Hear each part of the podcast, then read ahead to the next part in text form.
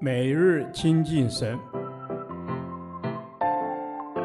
唯喜爱耶和华的律法，昼夜思想，这人便为有福。但愿今天你能够从神的话语里面亲近他，得着亮光。创世纪第一百三十二天，创世纪四十二章六至十七节。埃及敌粮兄弟初见。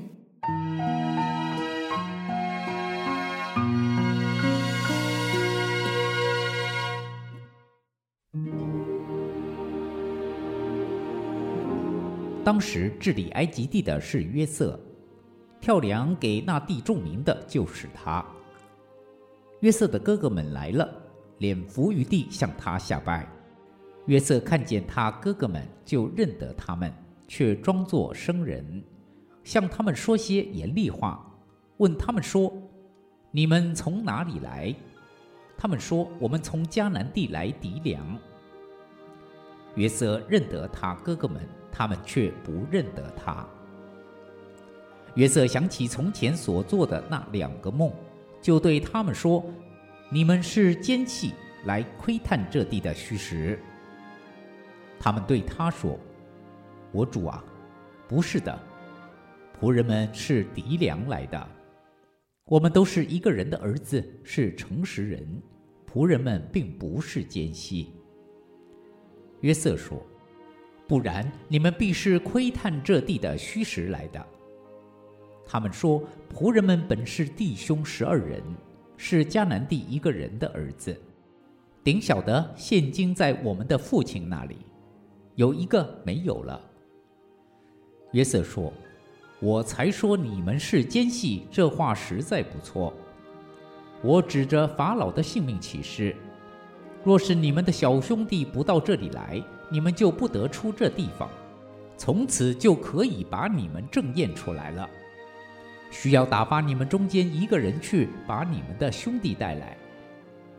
至于你们，都要囚在这里，好证验你们的话真不真。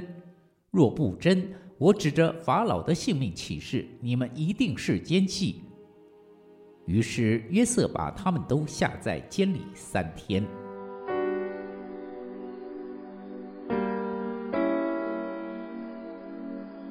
约瑟的兄弟来埃及糴粮，却认不出他来，因为过了二十年，约瑟已经从少年长大成人。而且，无论是仪态、装扮、语言上，他都和以前大不相同。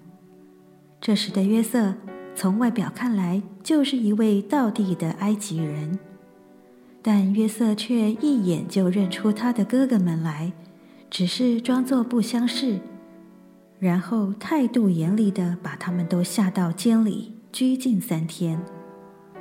乍看之下，或许我们会觉得约瑟这样做是为了报复，其实不然。在他严厉行为的背后，乃是温暖的爱；在考验之后，则有无比的仁慈；甚至在施与威迫时，他仍心存连续，期待兄弟间能复和。约瑟这样对哥哥们，是为了使兄弟间能真正的和好。因此，在他们彼此和好之前，他要先确认哥哥们是否愿意面对自己所犯的罪，并且悔改。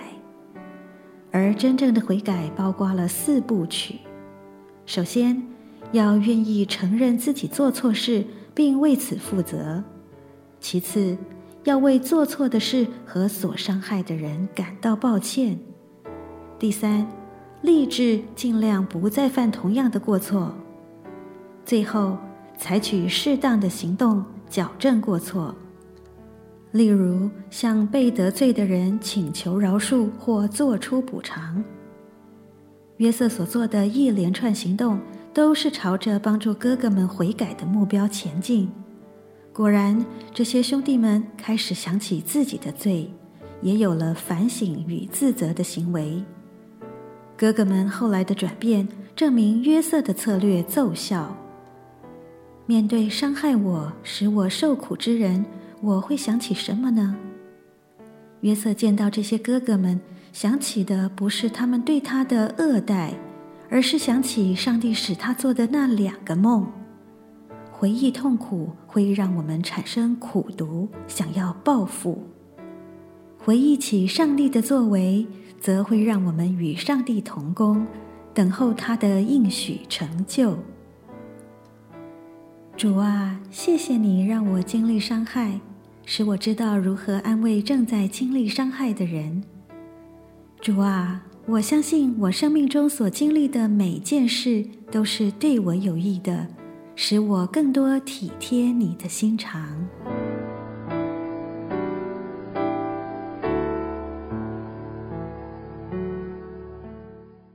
导读神的话。箴言十章十二节：恨能挑起争端，爱能遮掩一切过错。Amen。是的，一切的争端都起源于心中的恨恶。主啊，求你自己保守，求你自己教导，拿去我心中一切的恨。谢谢主耶稣，你是拿去我们心中的恨的主。帮助我们用你的爱来充满我们，阿门。主用你的爱充满我们，以致我们里面的苦毒、不饶恕，都要因着耶稣的宝血被遮盖、被除掉。是的，主啊，你的宝血能够来遮盖，能够来除掉我们一切的恨恶。恩主，因为当我们充满恨的时候，我们就容易吹毛求疵，我们就会引起争端。主，真求你自己帮助我们，可以胜过。是的，主耶稣，当我们充满恨的时候。